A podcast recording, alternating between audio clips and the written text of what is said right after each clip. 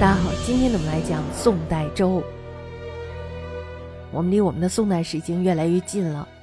周世宗死了以后，他的儿子宗训呢，这时候就继承了他的位置，这就我们说的恭帝。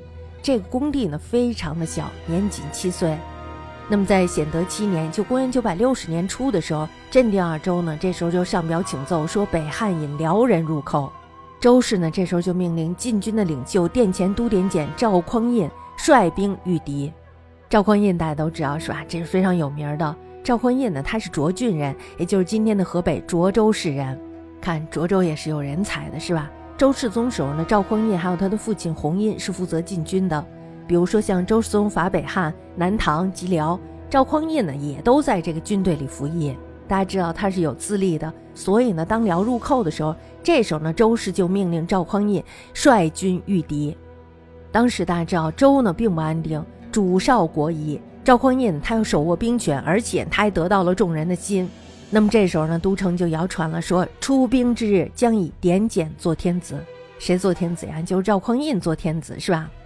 因此呢，这时候那些士族都非常的恐慌，他们就做了逃难的计划。内廷呢，却一点也不知道。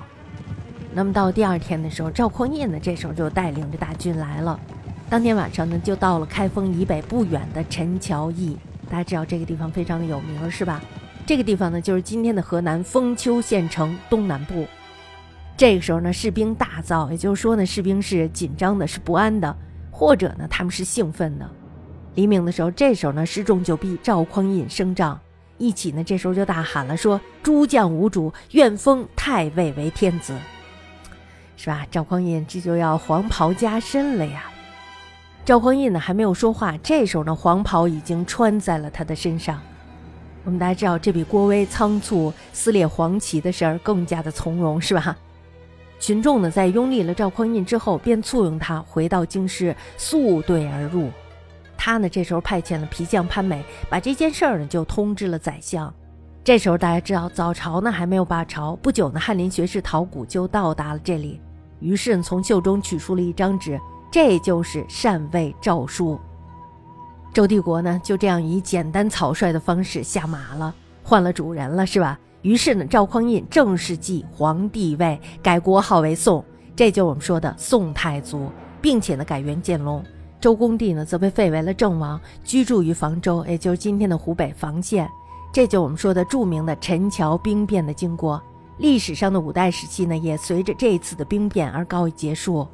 陈桥兵变，大家知道黄袍加身，很多人呢都说这是一次偶然的事件。赵匡胤他并不知晓，但是呢，我们要看通史的话，这显然是一次有计划的政变，绝不是一个突发的事件。旧史上呢对这件事非常隐晦的，以至于后世无法知道真相。赵匡胤他之所以能够操纵禁军，是有特殊原因的。首先呢，就是因为赵匡胤的父亲弘殷久掌禁军，大家知道这个禁军呢就如同是他的一样。所以呢，赵匡胤的部署多是其父亲的旧日袍泽。我们大家都知道那一句“执子之手，与子偕老”，这就指的是袍泽的情谊。所以呢，他们彼此之间有着非常深厚的情感。那么第二呢，就是因为赵匡胤他与禁军的将领石守信还有就王审琦等结为了兄弟，当时呢被称为义社十兄弟。这个小组织呢，便是赵匡胤发动政变的一大助力。从上面呢，我们可以看出来，禁军呢是赵匡胤的政治资本。但是我们知道他走了这条路了，那么别人还能不能走了呀？绝对不能让别人再走，是吧？于是这时候他也非常的害怕禁军再为别人所利用。那么就在他继位之初，他这时候呢便开始整顿禁军，先是消灭了禁军中的一己将领，然后呢解除了义社兄弟们的兵权，这就是兔死狗烹嘛，是吧？此外，大家知道五代的禁军将校呢多兼方阵，重要的方阵呢又接点禁旅，我们可以说他们是内外相连的，所以呢非常容易生出事端。那么在不久之后呢，也被赵匡胤给废除了。总之呢，赵匡胤时候禁军的危险性呢，比较以前已经大大的消减了，所以呢黄袍加身的事儿不会再在宋代的历史上出现。赵匡胤继位之初，各地的割据势力呢，这时候还有六处。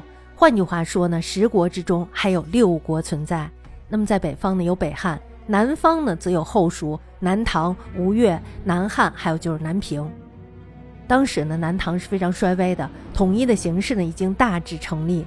但是呢，赵匡胤之事只讨平了四国，统一的大业呢要带他的弟弟赵匡义，也就是宋太宗来完成。